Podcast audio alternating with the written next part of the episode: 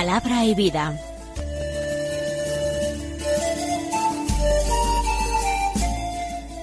Con el padre Manuel Horta, desde Sevilla.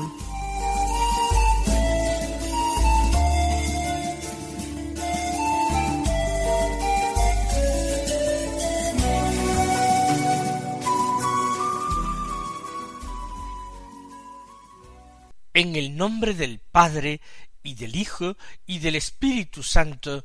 Amén. Alabados sean Jesús y María. Muy buenos días, queridos amigos, oyentes de Radio María y seguidores del programa Palabra y Vida. Hoy es el martes de la sexta semana del tiempo ordinario. Pero este martes es 14 de febrero. Algunos de ustedes dirán, el 14 de febrero es la fiesta de San Valentín, el patrono de los enamorados. Y efectivamente, San Valentín fue un mártir de la época del Imperio romano. Pero litúrgicamente no se celebra, además de que no sabemos prácticamente nada de su vida. Sin embargo, hoy se celebra la fiesta de dos santos importantes que son copatronos de Europa, junto con San Benito, los santos Cirilo y Metodio, cuya fiesta se celebra hoy, son copatronos de Europa, declarados tales por el Papa San Juan Pablo II, que pensaba que la Iglesia europea necesitaba dos pulmones para funcionar, un pulmón occidental, pero otro oriental para el occidente San Benito, padre de monjes, y para el oriente los grandes evangelizadores, hermanos entre ellos, hermanos de sangre, Cirilo y Metodio. Fueron santos que vivieron en el siglo noveno de nuestra era. Habían nacido en el imperio bizantino, el oriente cristiano, en concretamente en Tesalónica, Estudiaron, sobre todo Cirilo el Mayor, en Constantinopla. Y eh, después de haber practicado vida monástica, junto con su hermano menor Metodio, fueron a Moravia como evangelizadores, a predicar la fe. Moravia está actualmente situada en la República Checa. En la República Checa hay una región, una zona que es Bohemia y otra que es Silesia y la otra es Moravia. Allí predican y ellos se esfuerzan en evangelizar pueblos eslavos, elaborando textos litúrgicos en la lengua propia, expresada con unos caracteres que luego se llamarán cirílicos en honor a San Cirilo, que parece que fueron creados por ellos. Volvieron a Roma llamados por el Papa para que les diera cuentas de sus trabajos evangelizadores. Y allí, en Roma, tal día como hoy, un 14 de febrero del año 869, murió San Cirilo. Metodio, allí en Roma, fue consagrado obispo para marchar ahora como misionero, pero con este ministerio episcopal que le permitía incluso consagrar ordenando sacerdotes. Marchó a Panonia. Panonia es una región que como tal hoy no existe, pero cuyo territorio sería principalmente parte de lo que hoy es Hungría, aunque ocuparía hacia el sur algo de Croacia, algo de Serbia, algo de Bosnia Herzegovina y de Eslovenia y también de Eslovaquia. Allí en Panonia, Metodio San Metodio evangelizó infatigablemente y sufrió distintas persecuciones y contradicciones. Murió finalmente en el territorio de lo que hoy es la República Checa el 6 de abril del año 885, es decir, que sobrevivió a su hermano San Cirilo dieciséis años. Pues vamos nosotros ahora a escuchar la palabra de Dios que se proclama en la misa del día. Al tener categoría litúrgica de fiesta, Esto quiere decir que en la misa, además de rezarse el Gloria, por ejemplo, hay lecturas propias. No hacemos la lectura continuada del Evangelio de San Marcos, que vamos realizando los días ordinarios, sino que tenemos lecturas propias. El Evangelio es, en concreto, de San Lucas, del capítulo décimo, los versículos uno al nueve, que dicen así. En aquel tiempo designó el Señor otros setenta y dos, y los mandó delante de él de dos en dos a todos los pueblos y lugares a donde pensaba ir él, y les decía La mies es abundante y los obreros pocos. Rogad pues al dueño de la mies que envíe obreros a su mies. Poneos en camino.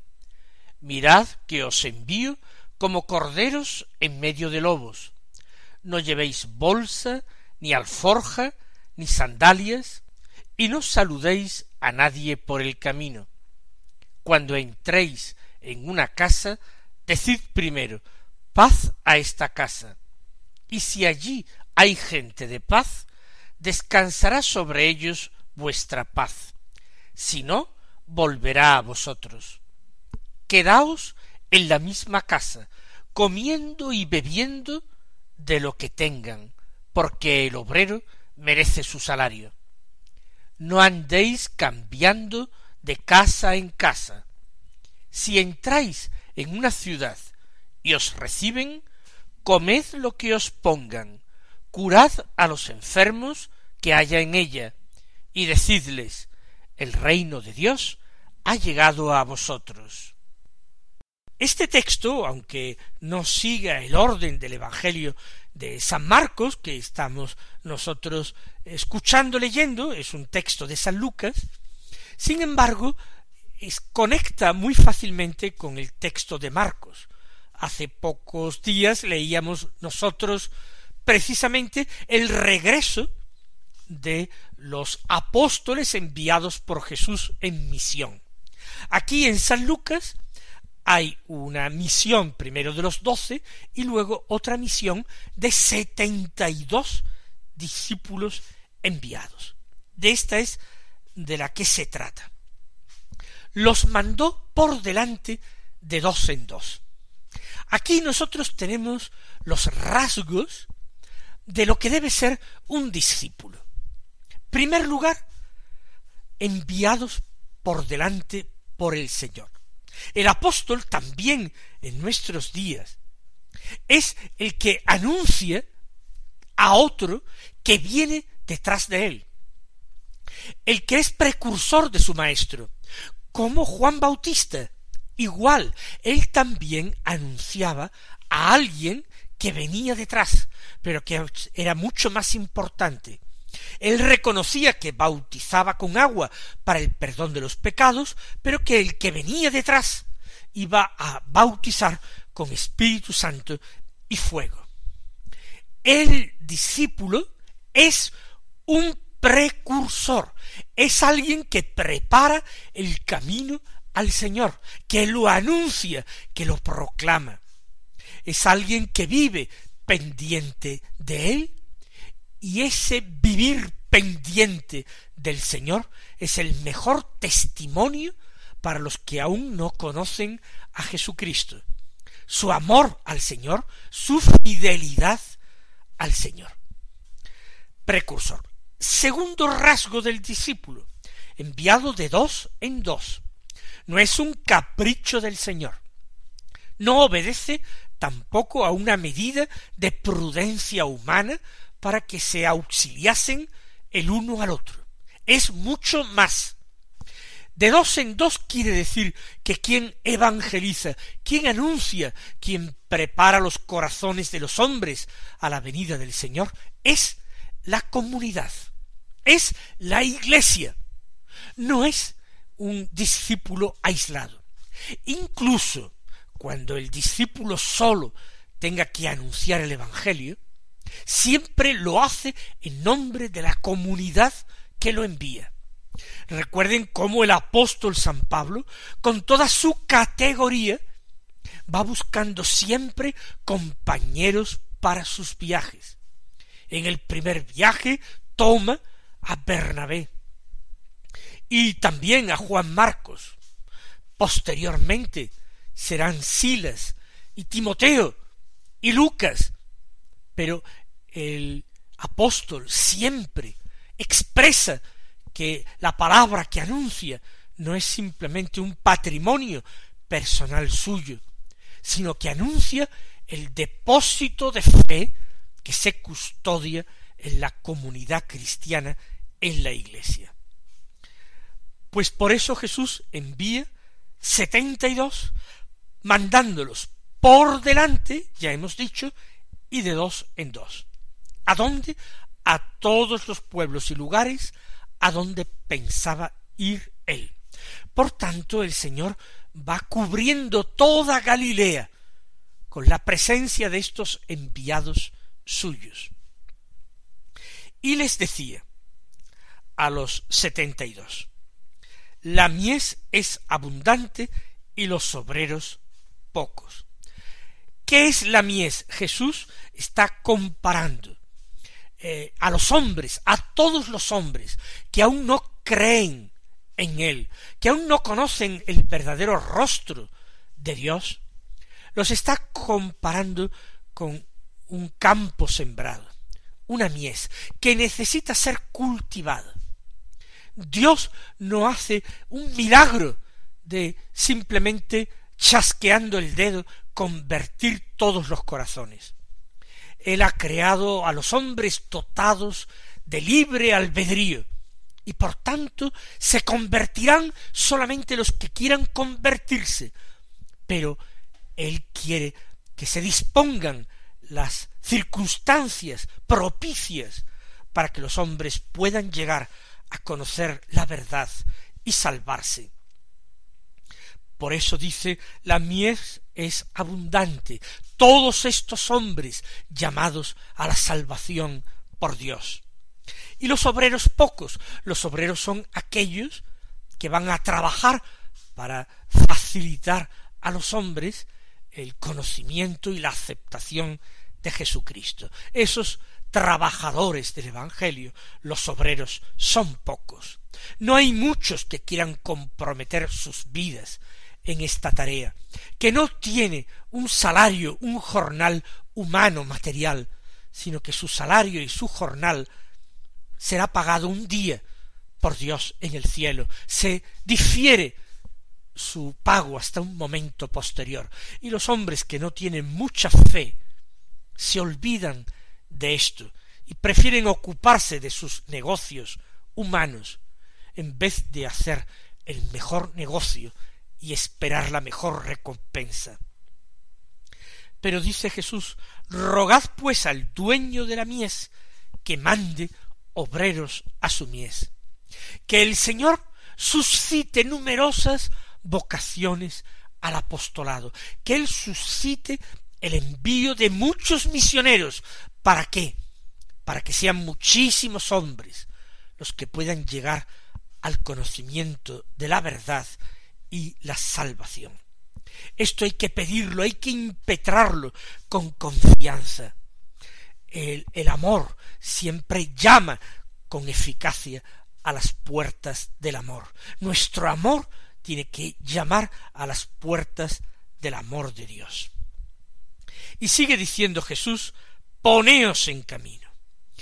Es decir, es una tarea urgente la misión. Hay que evangelizar. No se pueden poner excusas o decir en otros momentos, ahora no es tiempo, después, poneos en camino. Urge el Señor.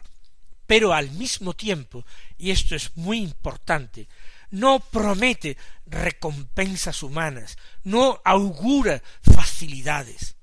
Mirad que os mando, les dice, como corderos en medio de lobos. ¿Y qué puede esperar un cordero en medio de lobos?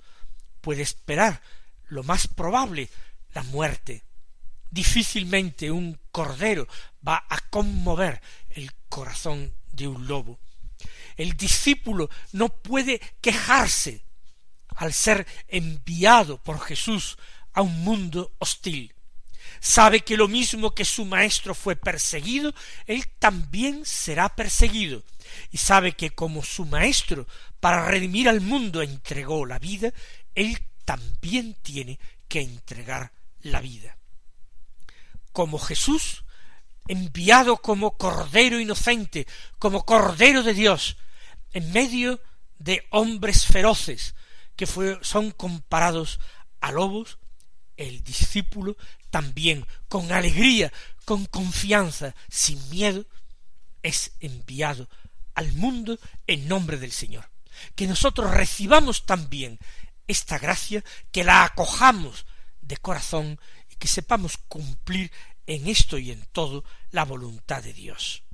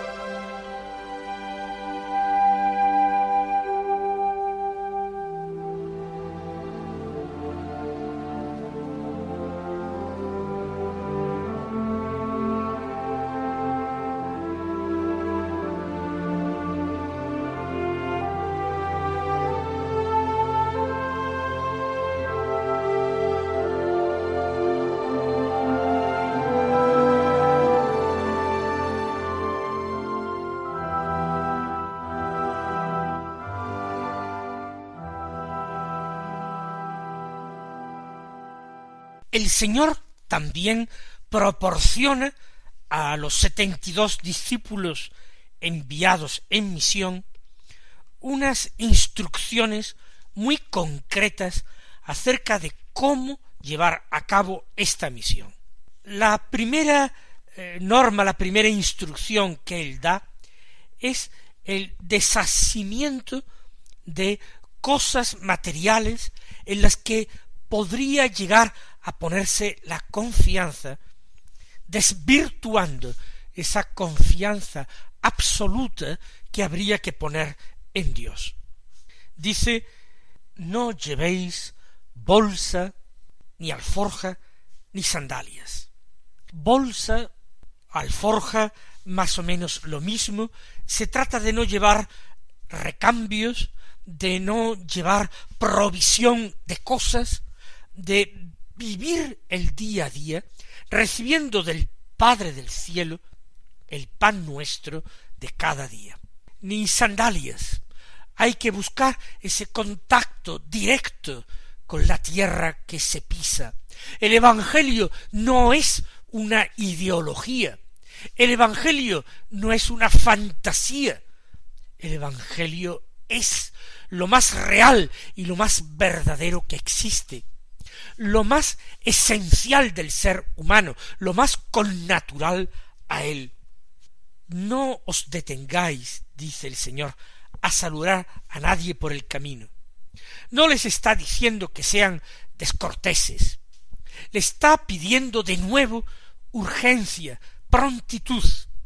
No hay que enredarse con saludos y conversaciones formales para cumplir con cierto tipo de normas o convenciones sociales.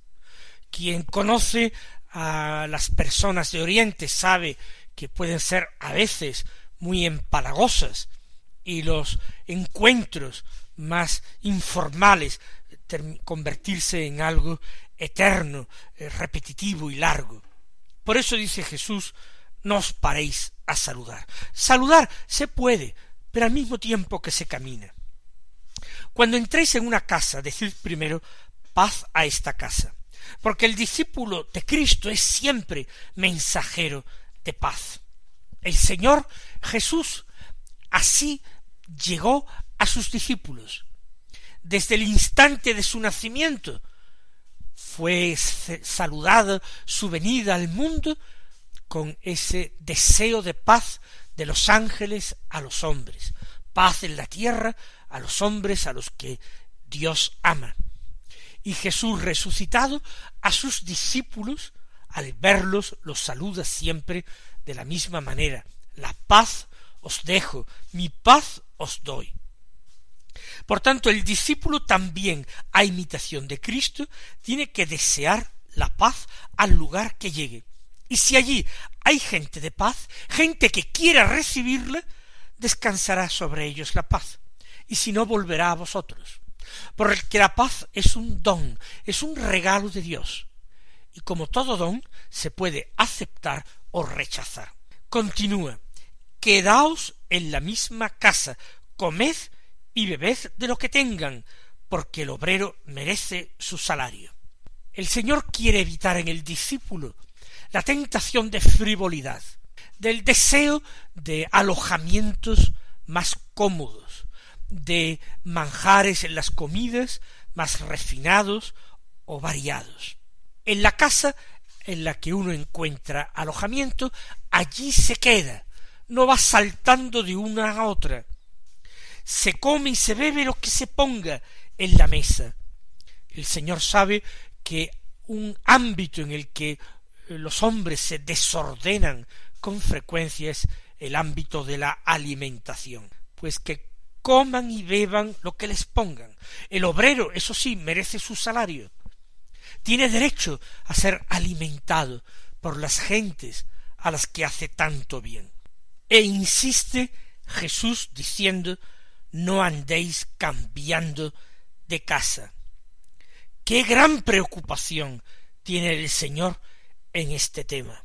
Que uno acepte con corazón agradecido el alojamiento que se le brinda, pero que no muestre ni de lejos preferencias, no dé la impresión de persona caprichosa o interesada que busca lo mejor, lo más cómodo, lo más gustoso. Si entráis en un pueblo y os reciben bien, comed lo que os pongan. De nuevo, esta preocupación del Señor, esta insistencia del Señor. Y ahora no solamente debéis recibir lo que con buena voluntad os ofrecen, sino también dar. Curad a los enfermos que haya y sobre todo anunciar. Decid el reino de Dios ha llegado a vosotros ese que viene detrás de nosotros, que es Cristo de quien somos precursores, os pagará todo lo que nosotros os debamos. Y ello según la medida de su inmensa largueza. Mis queridos hermanos, que el Señor os colme de bendiciones y hasta mañana si Dios quiere.